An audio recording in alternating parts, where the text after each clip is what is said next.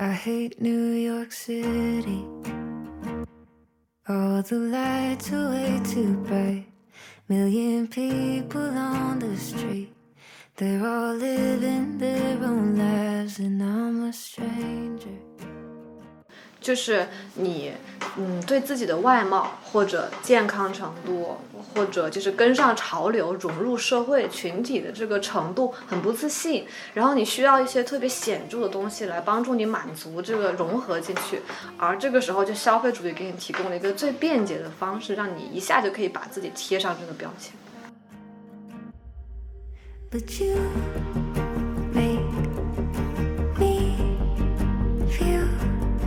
I'm someone you do.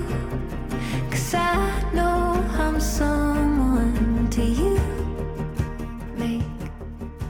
me. 原本是不是有很多其实不需要花钱的东西，然后它被消费主义包装成了一种，就是好像你去，就很多人去健身房打卡拍一张照片那样，然后它变得好像能装点你自己，但其实你背离了原本你想要消费的那个本质。Feel like nobody can see me, but you hold me in the crowd, and for a moment, I feel better being there, like I'm somebody important. 嗯，我好像也呃不追求说我自己那个钱的数量到多少，我觉得对像你说的，应该是一种生活方式，就是我会从这种嗯日复一日的重复某一件很微小的一个事情当中得到一些对于生活的掌控感吧。But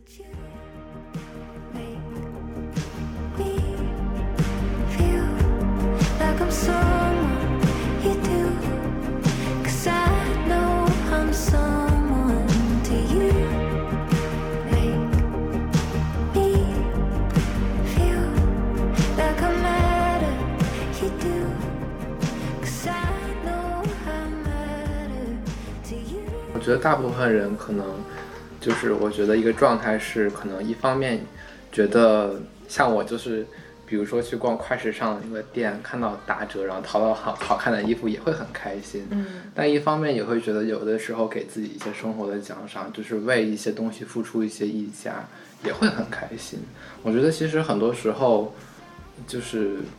我觉得它是一个混合的状态，就是它不不完全是消费主义或者是反消费主义，就是大家都是这样的，就生活很复杂嘛。反正我觉得我是这样的一种很混合的这样的一种状态。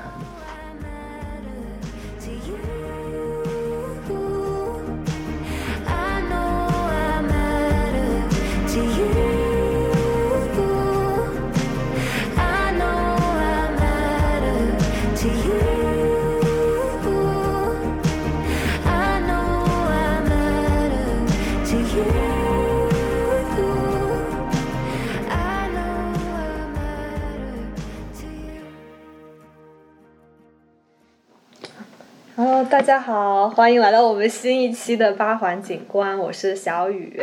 我是古典，我是通通，然后我是 啊，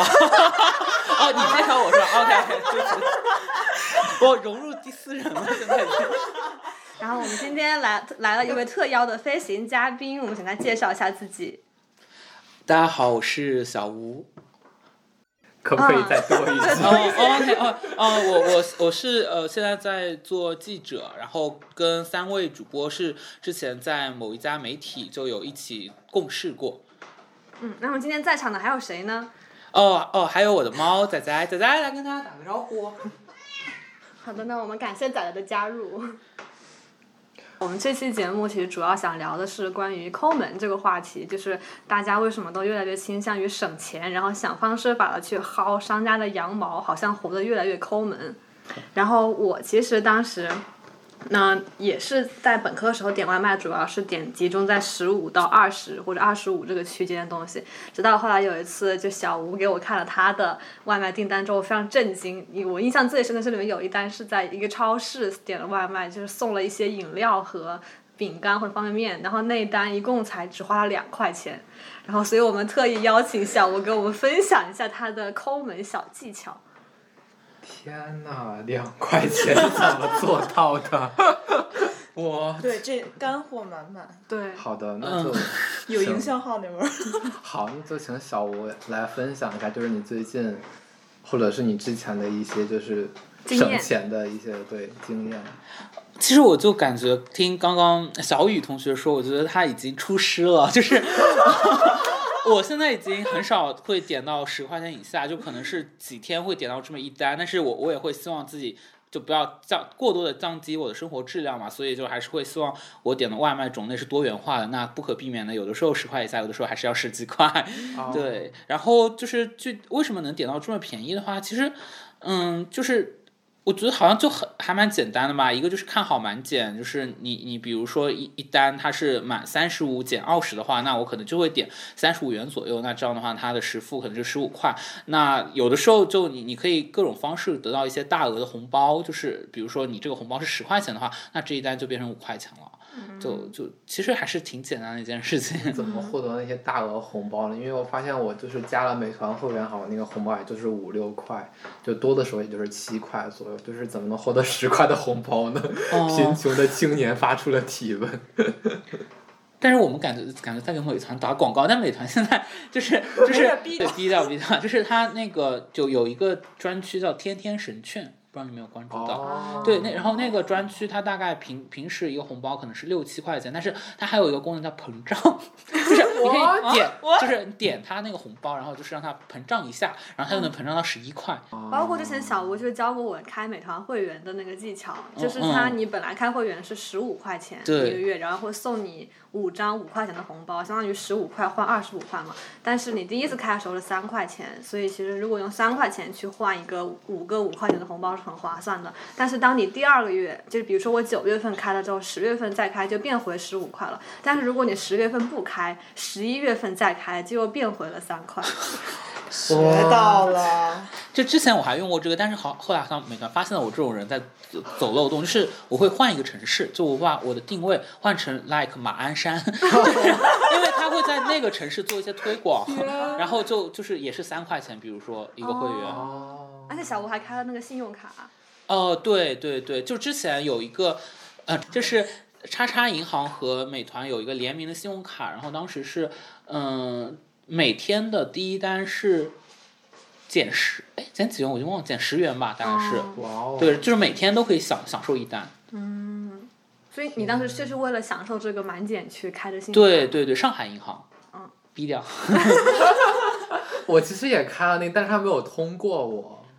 因为你太贫穷了。为什么？就是开哎，他他好像就是就是填一个手机号，然后验对证码对对，但是你要去线下去办信用卡。哦，所以你甚至为了这个满减去线下办了是吗？没有，我住在国贸这么繁华的地方，呃就是走几步路就到了。我之前有一次去上海出差，呃，那次也是为什么要去那一次，是因为就是一个品牌方搞一个活动，然后去可以住希尔顿，然后我就在那个希尔顿里面点了一个六块钱的黄焖鸡。然后我们现在脚上穿着的是小吴那次从希尔顿顺过来的酒店鞋拖鞋。哎，我会不会会被骂？就是因为我感觉我在不停的顺东西。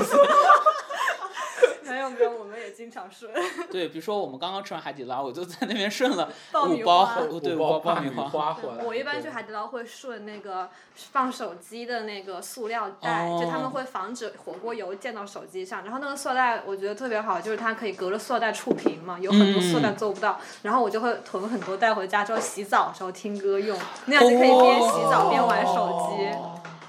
哦这些都已经够我们学习，反正应该够我学习十年了。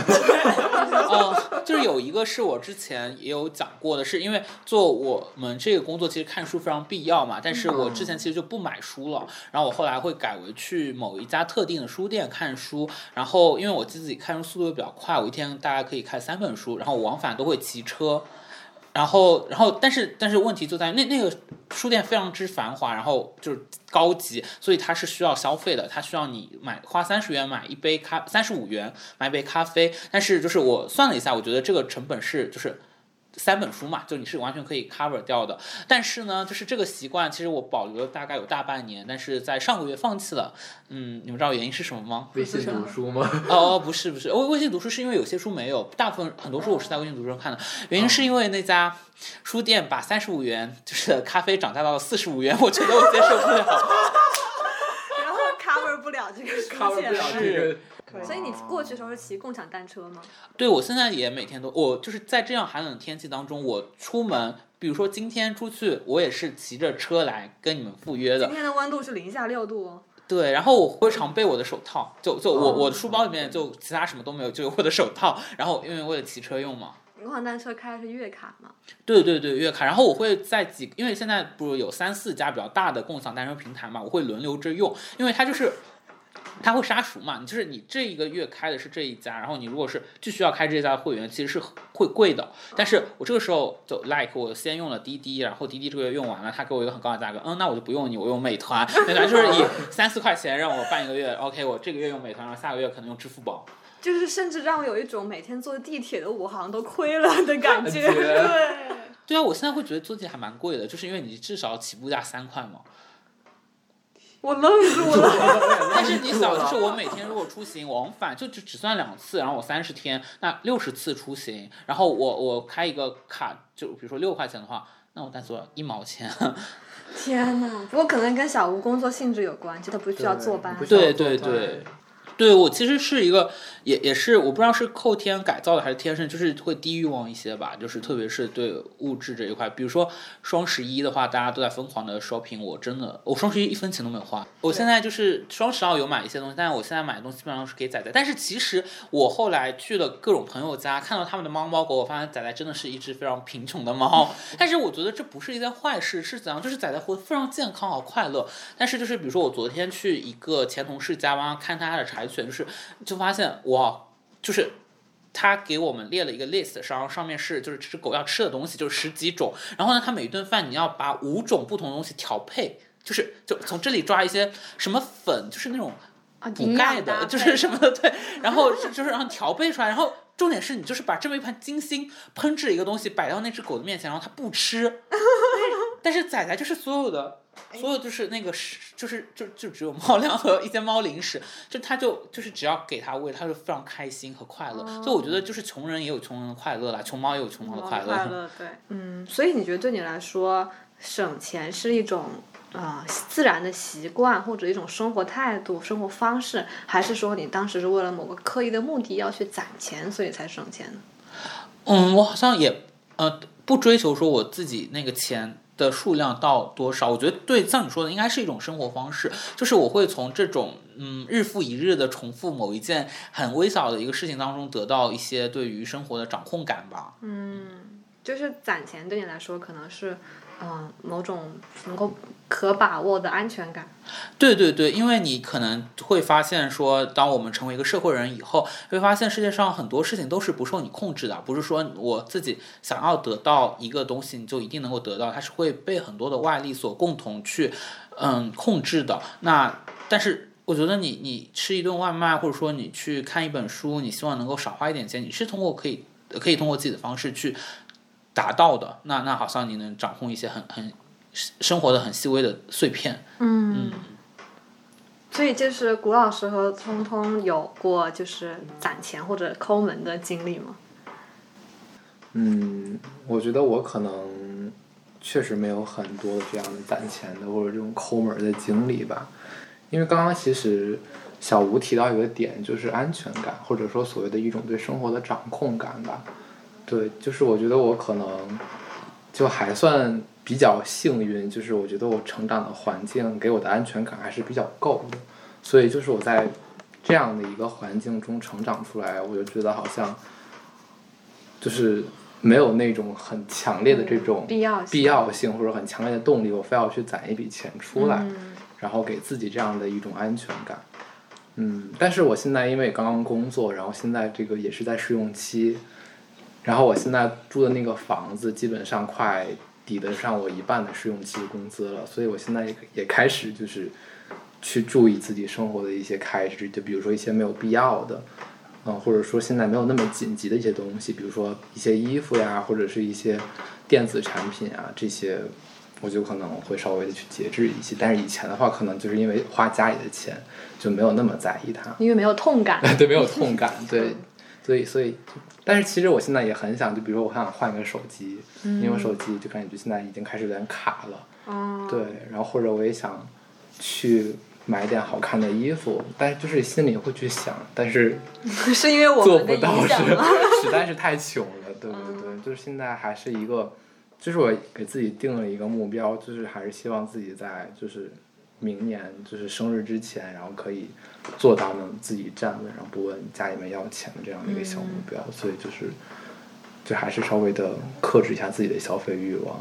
就刚才谷老师提到一个痛感，然后就想起我小时候的一件事儿。我小学的时候学古筝，学了五年，然后在两千零七年左右，也就是我上小学四年级的时候，我爸每个月的收入是两千五，就这个数我现在还能记得很清楚。当时我学古筝，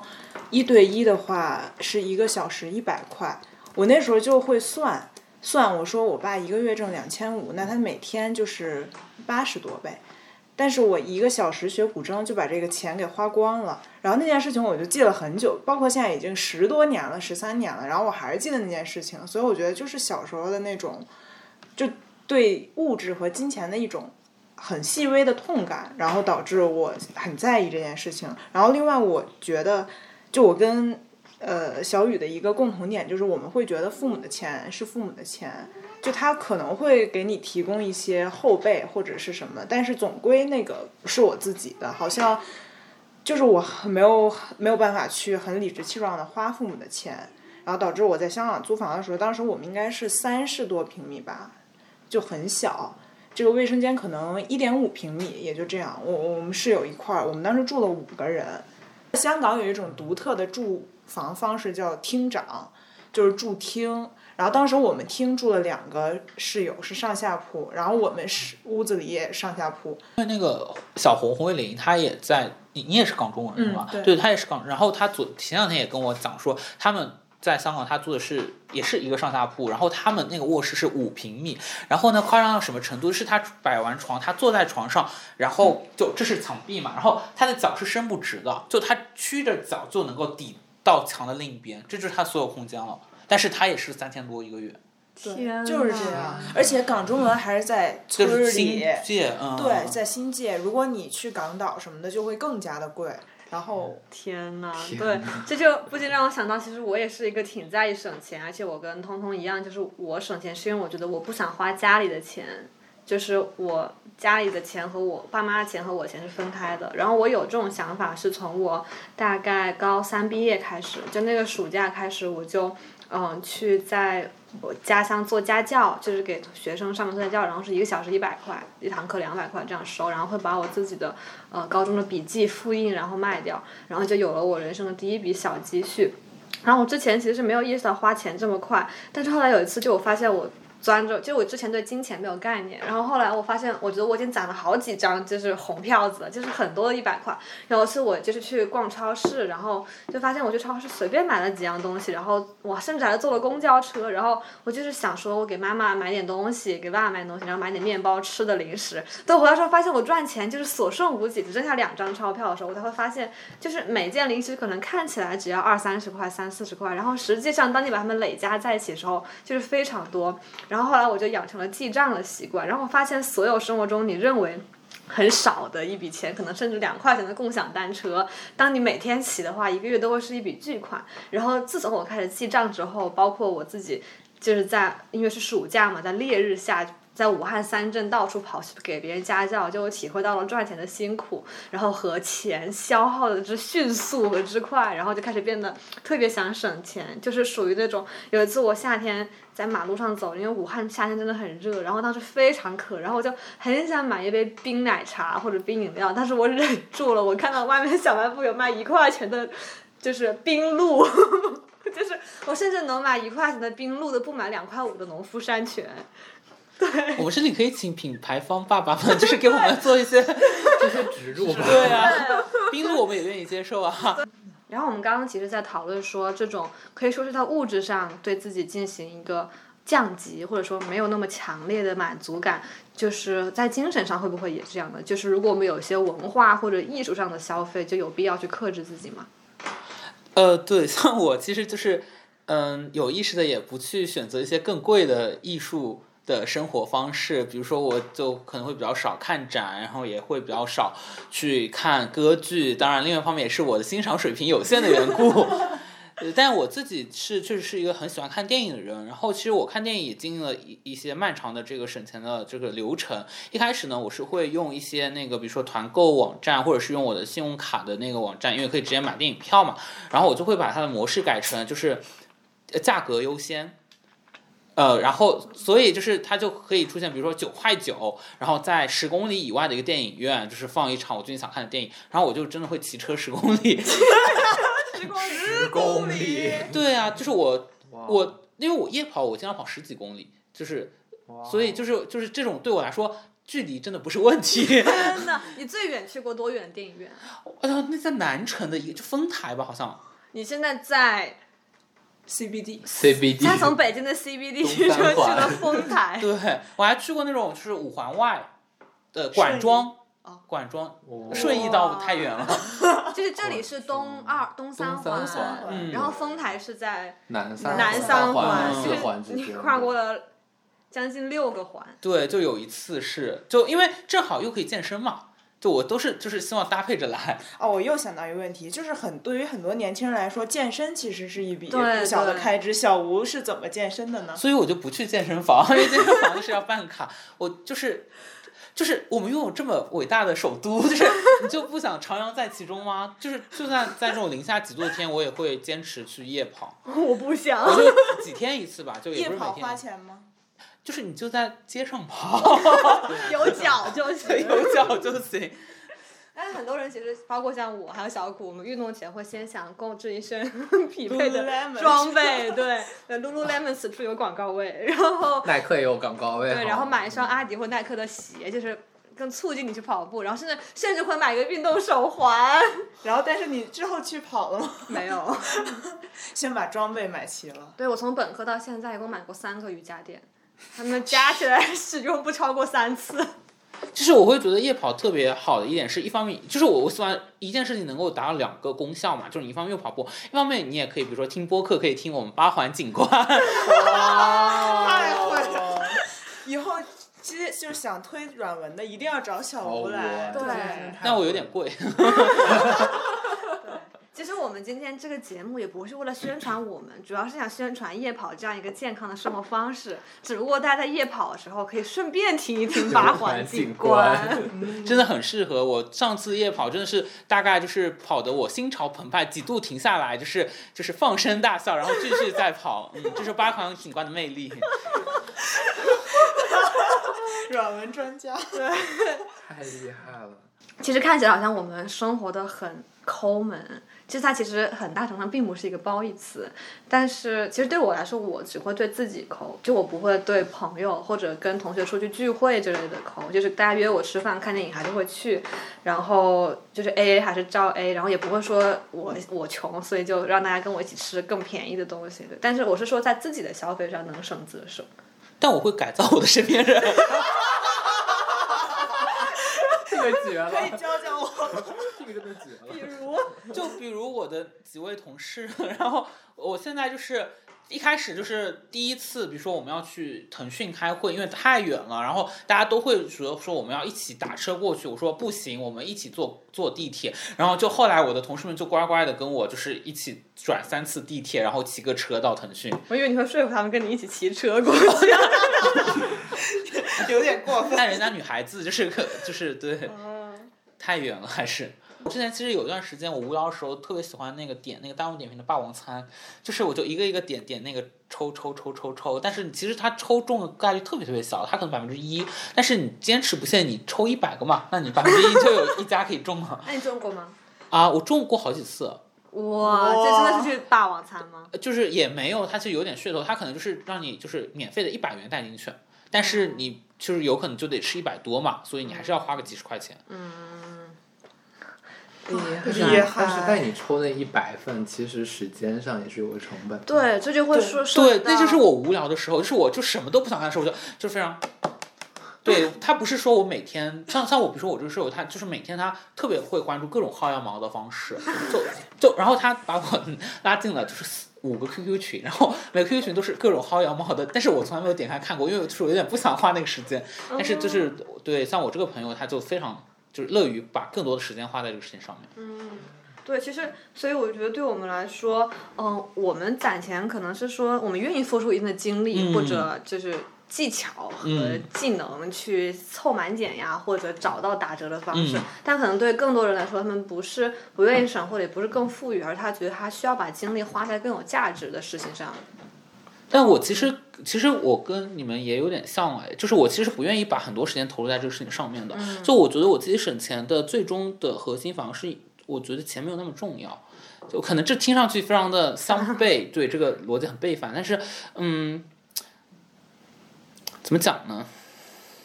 就其实我不会花很多时间在这个事情上面。就刚才讲的，其实对于真正的那些羊羊毛族吧，他们讲，对，是是非常非常基础的，根本没有任何技术含量的事情。我只是通过这么一些特别小的，其实它占也不占我任何时间嘛，然后来让自己得到一种好像哎，我确实就是省钱了的这样一种相对虚幻的一种就是控制感，对。但其实我会觉得我自己人生中更重要的事情还是有很多其他的事情。所以其实这样，我觉得这种东西好像在我们身边，嗯，不能说越来越流行，但可能大家的接受度越来越高，或大家更愿意去实现一种呃限制或者有限度的去进行消费，而不是像可能一两年前特别风靡，或者现在也依然特别风靡的，就是。宣扬自己买了多么贵的东西，而是说大家相反的有相当一部分年轻人可以很自豪或者坦然的说出我在省钱，我在攒钱，然后我很抠门，但是我就是抠的光明正大，而且反而显示出了我的一些技巧。对，我觉得背后肯定还是因为我们现在就是阶层固化了，然后大家看不到向上的空间、向上的可能性。那就我安安稳稳的在我自己所处这个阶层，尽量让自己活得更加，对，就是通通过省钱的方式让自己活得更加体面一点，有安全感一点。嗯但大家会觉得说你不去消费的话，你的生活质量是低的，就是反而更是一个阶层下降呀，就你的生活质量并配不上你的收入。哦，但我觉得我生活我的收入只配我有这样的生活质量，就是我会觉得大家可能对于未来预期都会相对悲观一点，就是会觉得呃以后的经济形势也不知道怎么样，自己的职业发展也不知道怎么样，那可能你能够呃攒一点钱，或者像有些人买一个房子，对自己来说就是给自己未来一个安全感的一种保障吧。嗯在此之前，就是我们大家有过就是被消费主义裹挟的时时间段或者感受吗？我突然想到，就刚才小吴说的，就他说夜跑这件事给我启发挺大的。因为我在上大学的时候，我也每天健身，我有时候绕着操场会跑大概五公里，这也是不花钱的。但是同时，我也在学校健身房办了健身卡，但是我们学校就是跑步机面前有很多很多的人，然后要排队一个小时，有的时候。所以我就基本上都没有怎么去过那儿。就一旦我穿好了整个装备，然后买了很多高级的用品，然后我去办卡，然后去健身房，发现我根本就没有健身。但事实上，你在这个大街上跑步是不花钱的。所以我就想，原本是不是有很多其实不需要花钱的东西，然后它被消费主义包装成了一种。就是好像你去，就很多人去健身房打卡拍一张照片那样，然后它变得好像能装点你自己，但其实你背离了原本你想要消费的那个本质。嗯，对，确实是这我也样。想讲一下，就当时我去日本买衣服的一个经历，就是我当时就是去日本之前，就是看了很多那种日本衣服的种草帖，然后觉得日本的衣服很好看，觉得这次去一定要买几件好看的回来。然后后来就是我买了，应该是有四件上衣、一条裤子和一一双鞋，就加起来可能三四千人民币，就很贵。但是后来就是就是那个时候就很想把自己打扮的比较比较日系啊那样子，然后就好像现在大家都会觉得日系的那种审美很好。但是后来我又想到一个问题，就是说其实大家为什么现在会觉得日系或者北欧这种东西大家会觉得它是好的？其实我觉得是商业选择了它。就商业选择了日系这样的一种审美，但其实日本的美学是非常高深的。就它整个，因为我大学的时候有学过一篇，就是讲日本美学的一篇文章，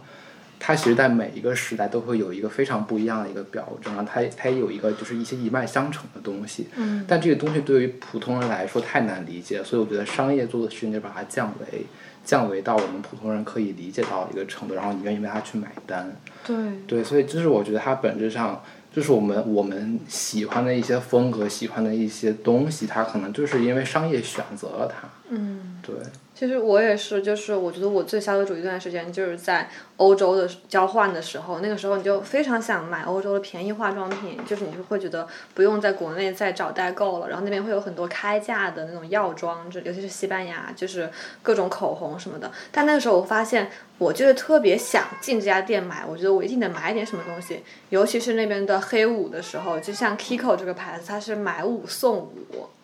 就是相当于你花五五件产品的东西买了十件产品，你就会觉得不买不是人。但其实我在家店里我逛了一圈，我并没有发现我特别想买的，然后我就会点开国内的小红书，然后看小红书上的博主们在这个品牌上最推荐的是什么，然后我再对照这个来买。所以我觉得很多程度上你并不是真的需要这个东西，而是抱着一种想要占便宜或者不买就亏了，或者人家在跟你宣传这个东西一定要有不可不有的这种心态去买的。我觉得包括之前我们讲的健身房，还有在日本就是日系美学，嗯，其实背后折射的都是一脉相承的一个东西。就我理解，可能是某种焦虑。就是你，嗯，对自己的外貌或者健康程度，或者就是跟上潮流、融入社会群体的这个程度很不自信，然后你需要一些特别显著的东西来帮助你满足这个融合进去，而这个时候就消费主义给你提供了一个最便捷的方式，让你一下就可以把自己贴上这个标签。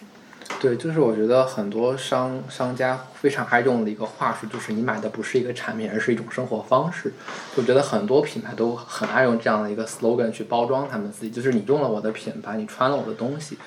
就是就是我朋友给我讲过一句话，就是你你其实是你创造的，而不是你消费的，就是是是你创造的东西才能定义你这个人是什么，而不是说你有这些东西来定义你是谁。所以就是很多时候我觉得都是一种。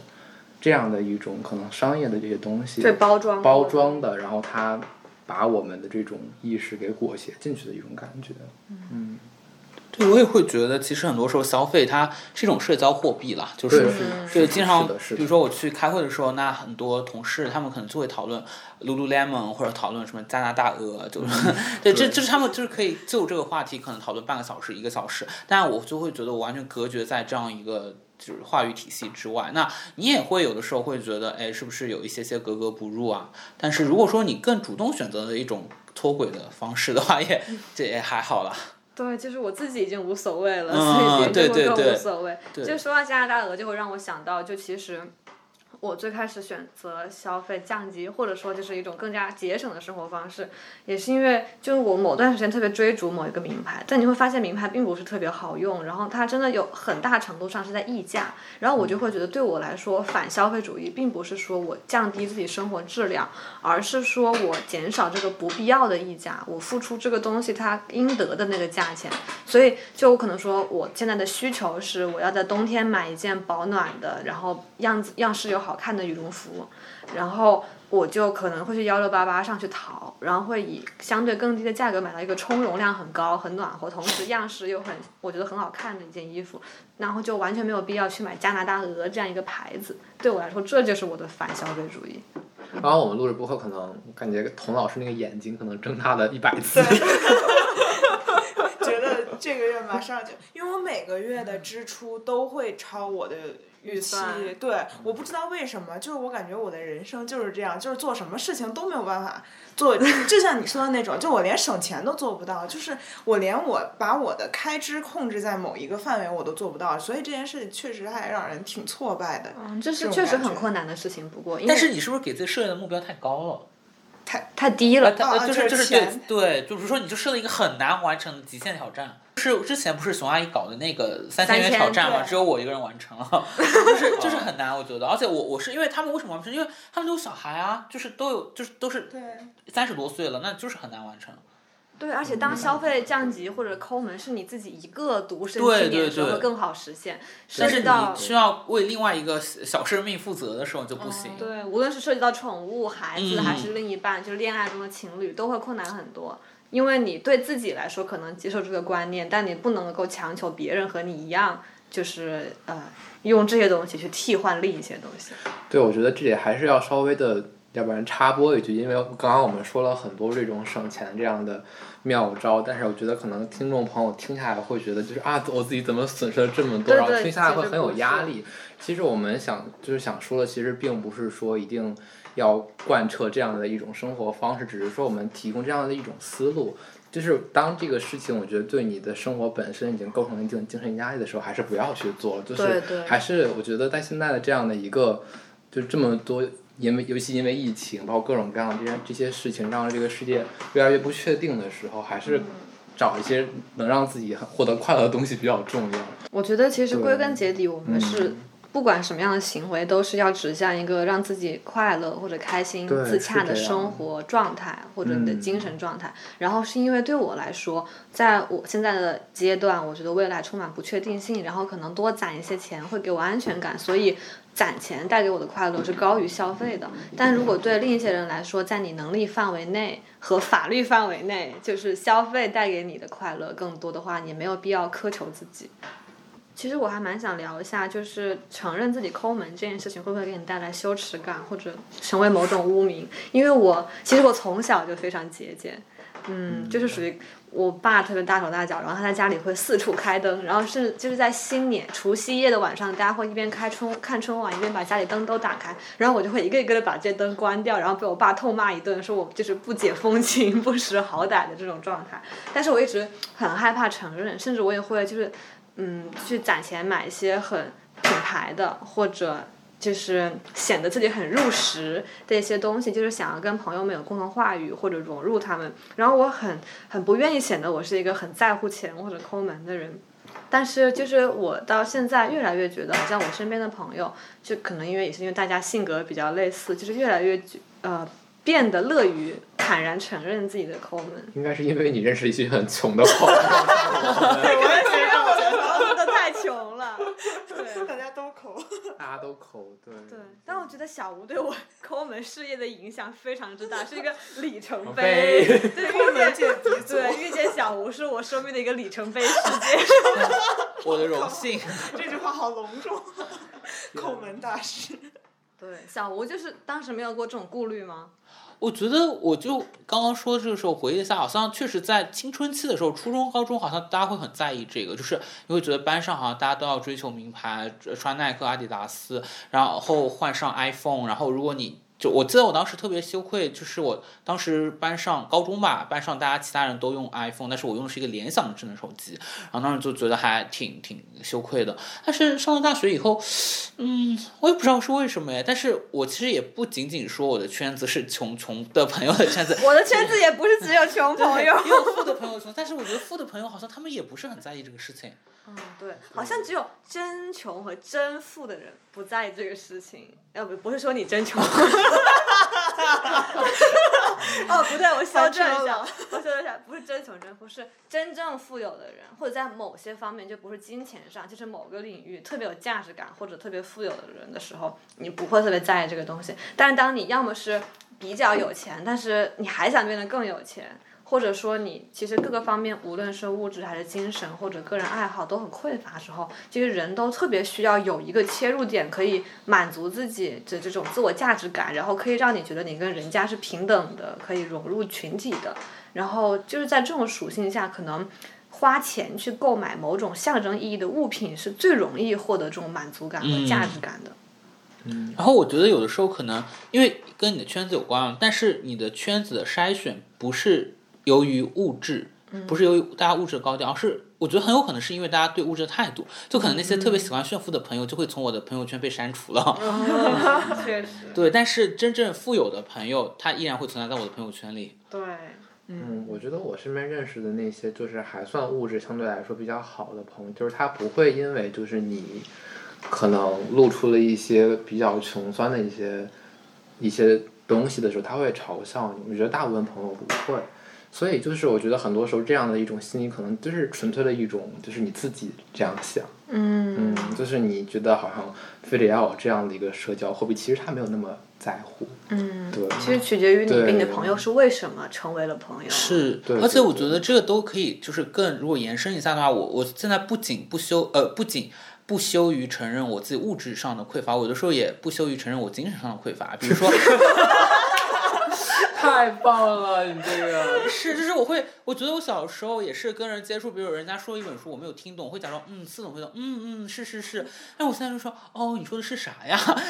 对，就是就没有什么好不好，反正就是人每个人总是有很多就是自己欠缺，就是知识面的，就是比如说盲区或者说自己不知道的东西嘛。我也觉得，就是无论是在自己的专业上，还是性格啊、兴趣爱好上、对对价值是这样取向上，都有很多不足的地方。嗯你说，哪怕我是一个社会学学生，但是我读过的社会学书也只有那几本，大家谈到某个某个分支，其实我也可能完全不懂。